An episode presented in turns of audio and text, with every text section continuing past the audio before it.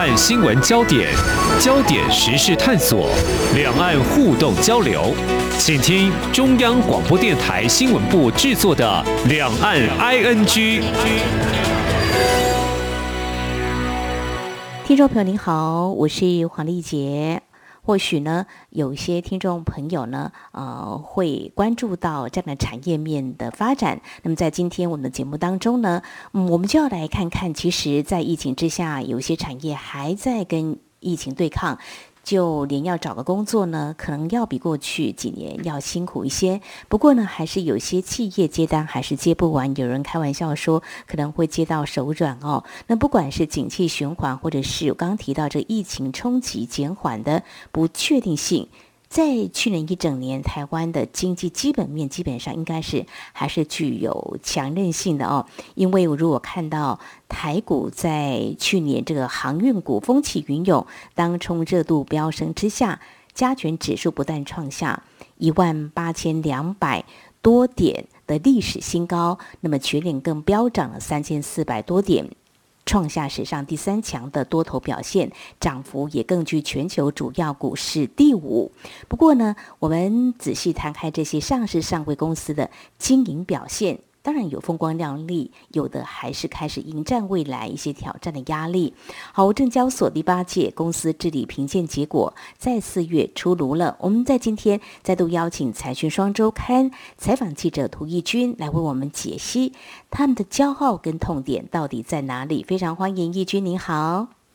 主持人好，各位听众大家好。好，我想你们采访团队长期追踪年度评鉴结果哦。那么这项由台湾证交所所举办的公司治理评鉴，有多项评鉴指标检视啊，这些上市上柜公司是不是具备有治理的观念？好，我们聚焦一点来看，这几年或说二零二一年，尤其是在这个减碳工作还有疫情之下，特别重视哪些面向呢？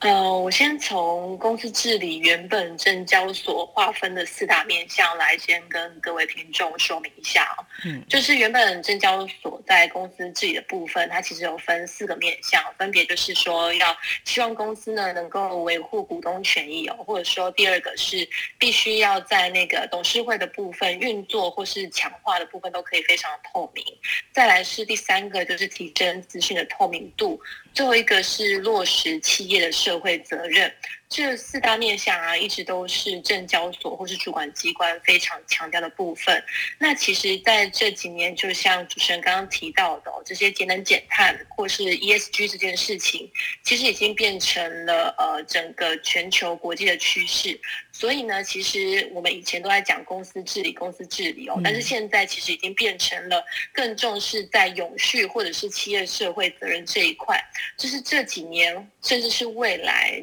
呃，主管机关或是证交所会希望这个上市贵公司要更积极督促的部分。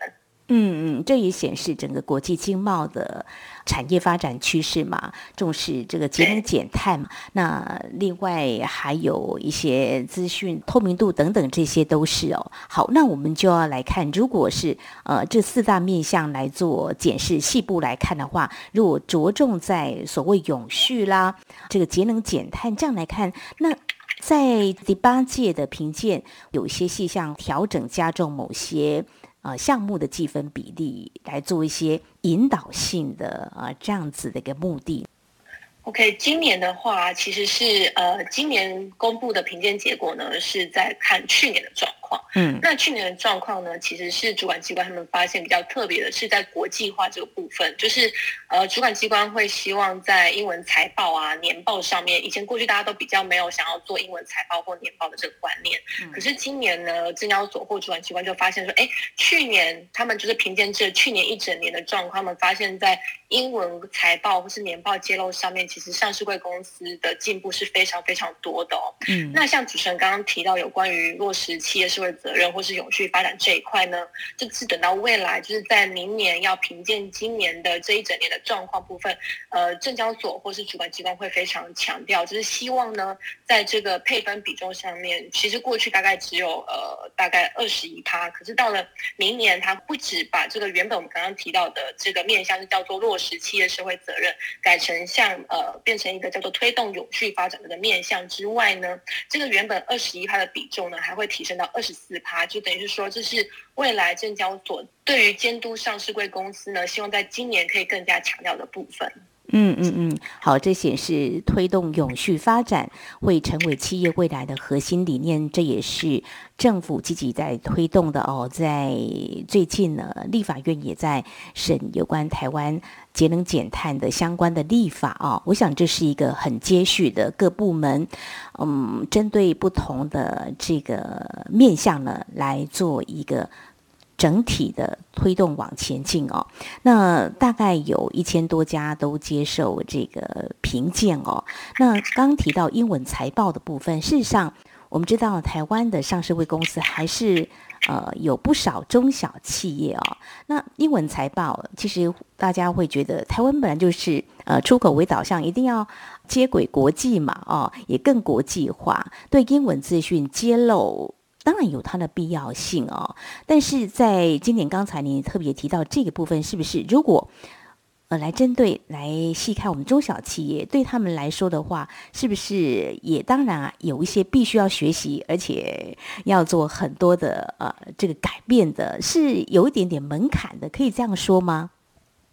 呃，可以的。其实，因为大家就像主持人刚刚讲到，虽然我们一直都是以出口为主，好像对于这种国际化其实是非常习惯的。可是，对于在揭露资讯这一块，其实我们一直都对使用英文啊，或者是用呃英文表达我们现在的财报状况啊，或者是营运表现这状况，一过去来都不会是一个非常常态化的状况。这会导致说，哎，有一些，尤其是呃，贵买的一些中小型的公司，他们其实会对这件事情都会不太习惯。像我们这次去采访几家呃上市贵公司的公司治理表现非常好的公司里面啊，他们就有讲说，哎，其实他们要做好这件事情，其实是会有点困难的，因为公司可能历史很悠久了，那员工也不太习惯这件事情，所以要对于改变这件事情，刚开始是有抗拒的。但是呢，就是因为公司治理的评鉴开始要强调这一块，那为了要落。实好公司治理这件事情，其实他们也是非常愿意改变的。但是对于说，哎，我要提前揭露，因为未来呢，证交所或者主管机关还是会很希望说，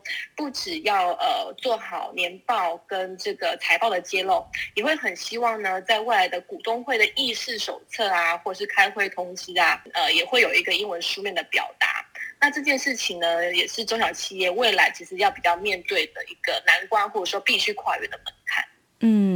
一军可不可以举例一下啊？如果说他们已经真的有做这样的改变的话，我想这个过程可以分享给一些还在观望或是比较不敢往前迈一步的企业做一些参考，是不是？来分享一下，呃，企业主是保持什么样的观念或呃用什么样的方式让自己有这种嗯比较大的改变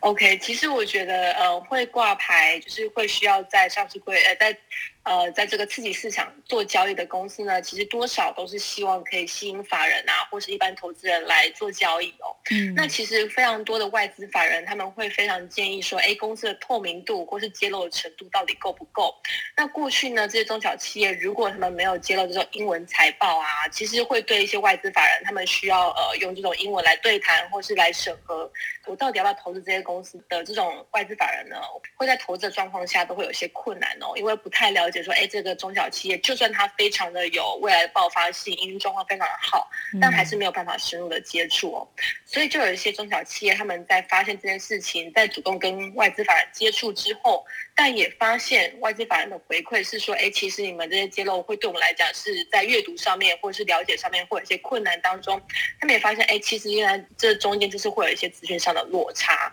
所以呢，如果在未来可以好好的接入这些英文财报或者是年报，会对于外资法人的进去投资或是加码都会更有注意，之后就会让这些中小企业会更有诱因去揭露这些英文财报或是年报的部分。嗯，所以这也反映出，如果要找人才的话呢，在英文这方面再加上这个专业。啊，财报这个部分的话的人才也是有它的位置的哦，可以这样说吧哈。那当然，对一个公司的主管来说的话，嗯，这个观念上要改变，做法也要应应整个啊这个国际上的要求，否则呢，呃，即便是一个非常具有前瞻性、发展性、爆发力的一家企业，但是没有人看到你啊，也是呃，会觉得还蛮可惜的哦。好，那持续就是来看到，就是刚才义军你也有提到了，那永续的发展这个部分，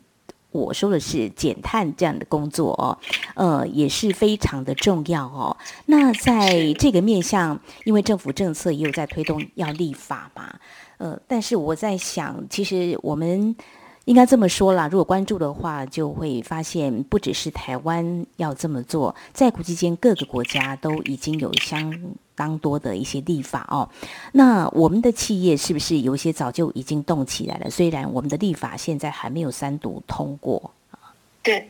哎，其实我们就像主持人刚刚讲的，国内其实有几个大型企业就已经开始动起来了。就像最明显就是我们台积电的护国神山啊，他其实就有告诉呃，他不止自己要去买绿电，然后做好节能减碳，也甚至说他自己要在二零五零年之前呢要做好近零碳排这件事情之外呢，他也是督促他的自己的供应链可以开始呃，希望可以使用。呃，多落实节能减碳，或是使用近零碳排这种观念来落实到自身的企业文化上面。那其实整个供应链对于台积电来讲，也对于它的供应链的公司来讲，其实都是一件非常重要的事情。那不止如此哦，就是除了国内之外，其实国际我们也是出口导向的呃这个国家嘛。那这些公司，比如说我们以前大家都在讲苹果供应链呐，那这个苹果呢，其实也是在要求这些全球的供应链的公司呢，可以开始必须达到开始有一些节能减碳的概念，而且呢，现在已经有非常多的公司都已经有在承诺说，哎，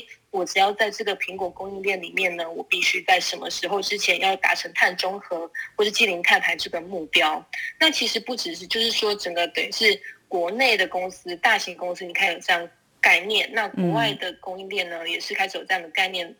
开始了，就是会让我们国内的上市贵公司有这样的概念之后，再加上主管机关，他也开始督促在公司自己评鉴上面，也是希望落实这一块的呃评鉴指标，这非常多的面向加起来呢，其实可以让我们更多的公司往这个节能减碳或是永续发展来迈进。嗯，一军，我想进一步请教啊，我们都以这个护国神山台积电来做一个非常值得大家效法的一家企业。去年我们在谈这个议题的时候，也会提到台积电哦。那当然，其实再细看的话，它就是一个上游端，就是产品我苹果公司我的这个订单给你，但是我要求的就是在整个供应链里必须符合节能减碳啊这样子的一个要求。所以可以看到，就是说。这样子的一个啊绿色供应链，这样来看好了，它可能会牵动哪些层面呢？呃，我觉得刚开始其实应该是说。我们从公司治理来演进到整个 ESG 这样来看好了。其实刚开始影响的，比如说台积电，他会希望自己做好节能减碳或者 ESG 这件事情。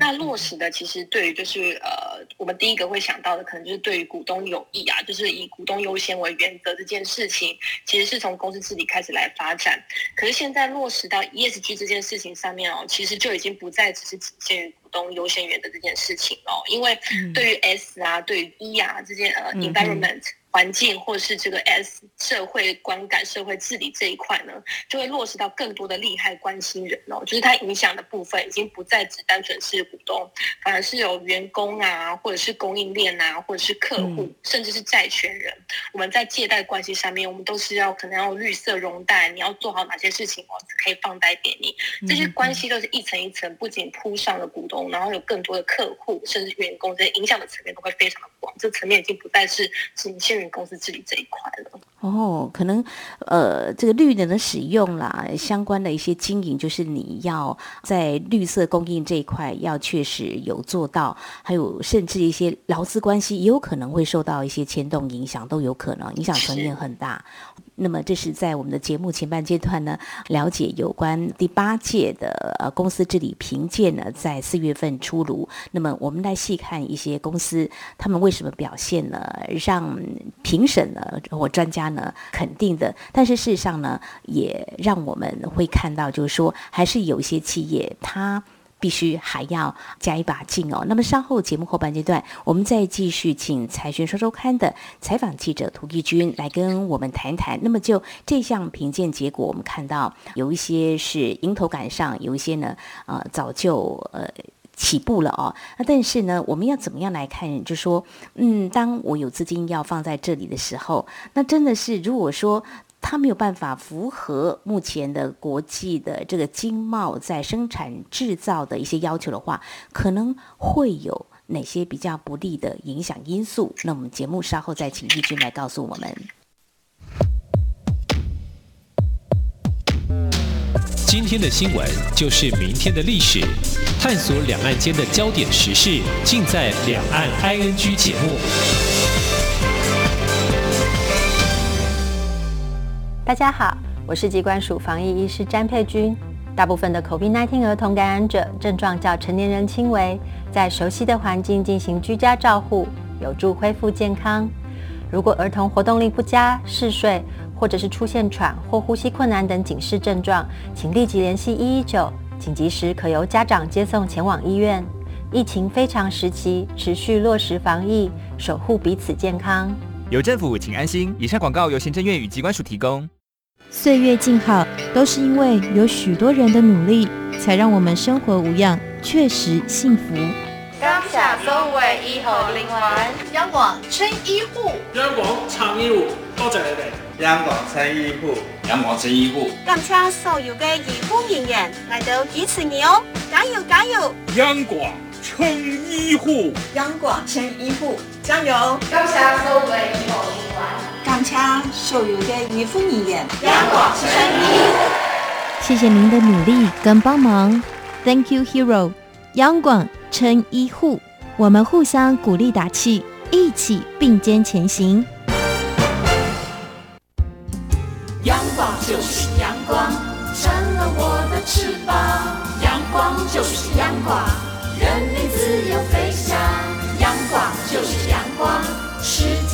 我肩膀，阳光是你，是我生命的翅膀。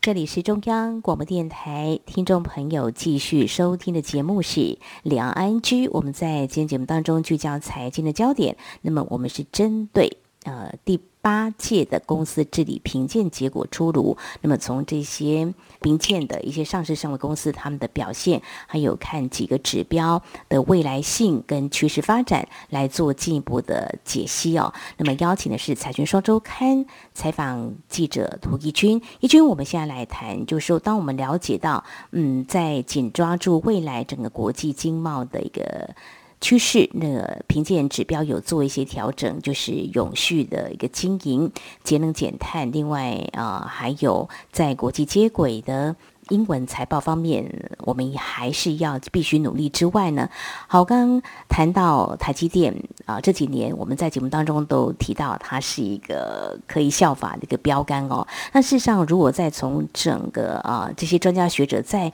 评这些企业，他们看到了哪些是已经有成长啊，是很明显的啊进步，那有些可能还是有一些进步的空间呢？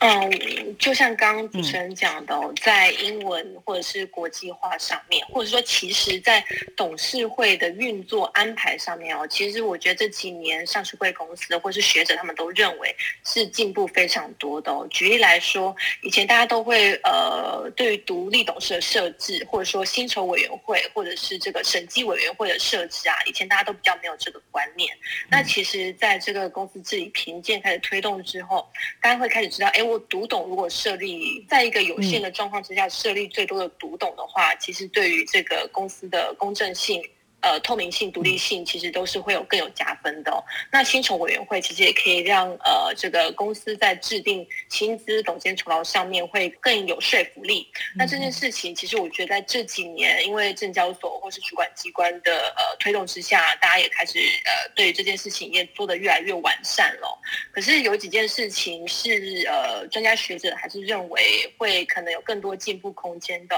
嗯，就像是我们一直都在讲说董监酬金的揭露部分，其实我们大家都可以看到说，常常报纸都会说啊，哎，其实哪一个公司的大股东可以做领高薪，可是其实当年度它的获利是减少的。那这些状况之下，到底主管机关要对这些公司会有怎么样的呃这个惩处，或者说怎么样的提醒，或者是说现在因为每一个董监酬金的公布都可能是一个集聚，比如说我可能一年领个几千万啊，几百万啊。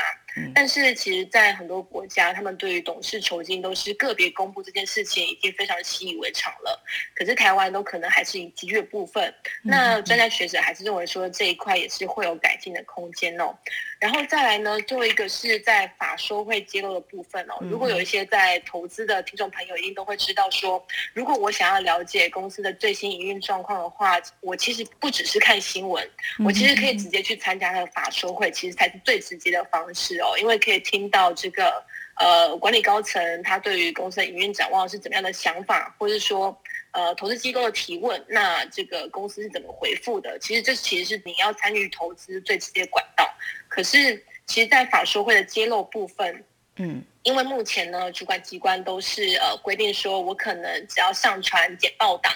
到这个公司的网站，或是在这个公开资讯观测站揭露就好了。那其实就会变成是说，如果投资人你要去投资这间公司，但是你只有简报档，我相信听众都是一定会不知道说，哎，其实我看了简报档，我还是会不清楚这间公司在干嘛。但是。呃，最重要的是说，其实影音档的揭露也是非常重要的。但是其实现在还有非常多的企业，他们是没有揭露影音档这一块的。所以很多专家学者也是会认为说，其实未来这也是公司治理必须要在更进步的部分哦。嗯嗯嗯，好，就是资讯要充分的揭露哦，呃，也有必要再做一些说明。不过，义军像你常常跑这方面的一些企业，我跟一些投资人会有些接触，你观察就是说，诶，这个法说会的一个揭露，或是它的频率越高，或是投资人呃真的也有主动的动机会去参与吗？去关心吗？去了解吗？这个是不是也是有必要再去教育，或者说再鼓励的一个部分呢？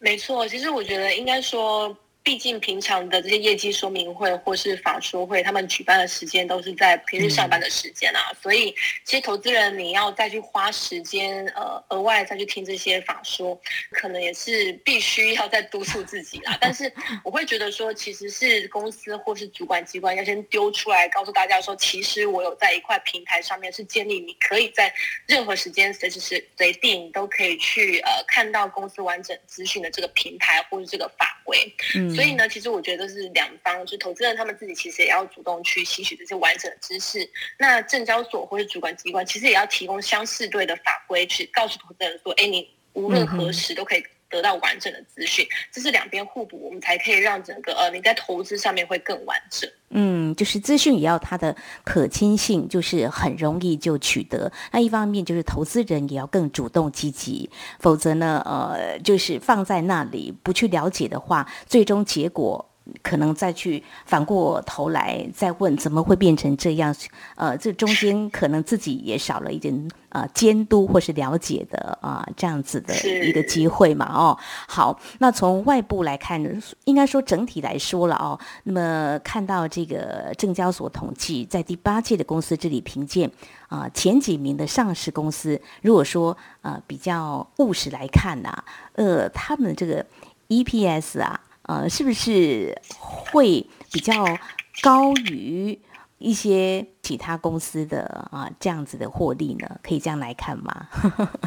对对对，其实证交所他们自己也有统计哦，他们发现其实公司治理好的公司，它会比平均的呃全体的公司来看，它的 EPS 表现都会非常的好哦。那举个例子来讲，比如说像前五趴呃上市公司的话，它去年的平均 EPS 是七点五八块哦，可是如果是全体的这个受评公司，就全体的上市贵公司来讲呢，去年只有四点五九块。呃，听众朋友也可以知道说，好像这个公司治理评鉴好的公司哦，它是在业绩表现也是相对好的哦，这其实好像似乎是有正相关系的。好，是可以画上等号。随着 EPS 就每股税后纯益呢，嗯，这个表现呢，公司治理评鉴不错的话，表现相对好。不过刚开始我们就强调，也看到就是说这个。ESG 的重要性就是企业会越来越被要求要重视落实环境、社会跟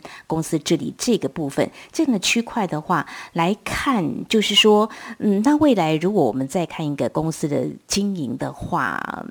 在啊参酌公司治理评鉴这样的一个结果，我们怎么样来看有些所谓的发展性？那如果投资人要呃选股的话，我们就啊更理。性，而且更呃专业，跟着政策引导来看的话，有哪些是可以呃作为参考的一些指标的呢？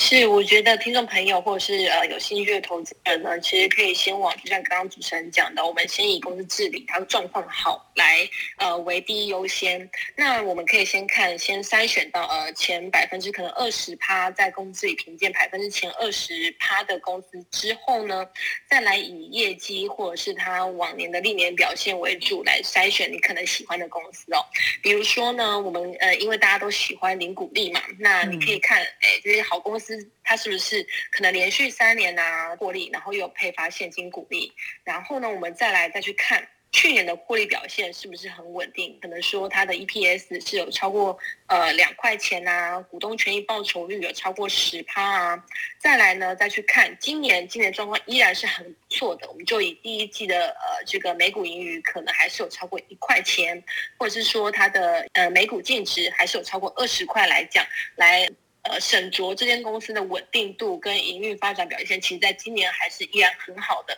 从这几个表现来看，其实我的听众朋友应该就可以选到不错的公司喽。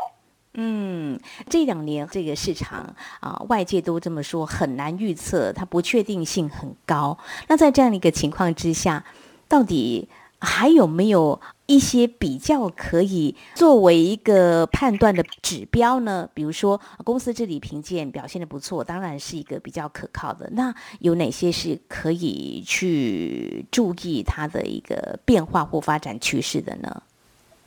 嗯，我觉得最重要是说，像呃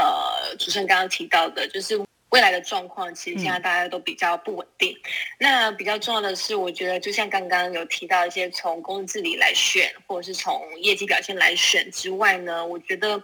呃，最保护听众朋友的方式呢，其实是可以先从大型股来选择哦，或者说今年因为台股的状况可能比较没有这么的好，那是不是说它今年是相对抗跌的这些大型股，从这些公司再来选择，或许更多的条件就会更保护投资人未来在呃投资这些公司治理评鉴好公司里面更优质的公司哦。嗯，就是以比较稳定、安全为主要考量，因为今年的状况呃变数很多，包括这疫情、还有战争、还有通膨，这可能都是会影响的因素，是不是？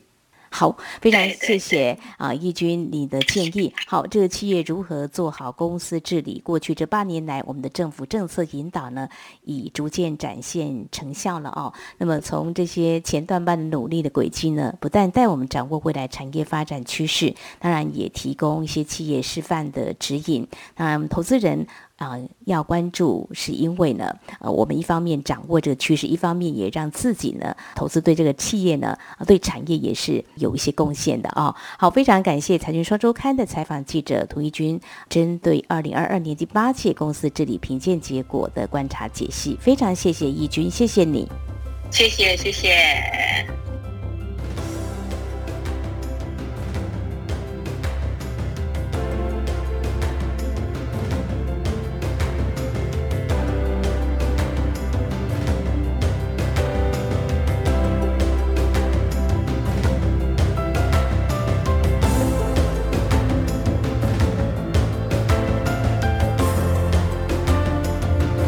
以上就是今天两岸安居节目，非常感谢听众朋友您的收听。如果听众朋友您对节目有任何宝贵意见，我们管道非常多，您可以来信传统信件，请您寄到台湾台北市北安路五十五号，写到两岸安居节目收就可以了，或者利用电子邮件信箱 i n g at r t i 点 o r g 点 t w。还有听众朋友，我们也非常欢迎您加入李安安居节目的粉丝团。你在脸书的搜寻栏位上打上李安安居来搜寻就可以了。祝福您，我们下次同一时间空中再会。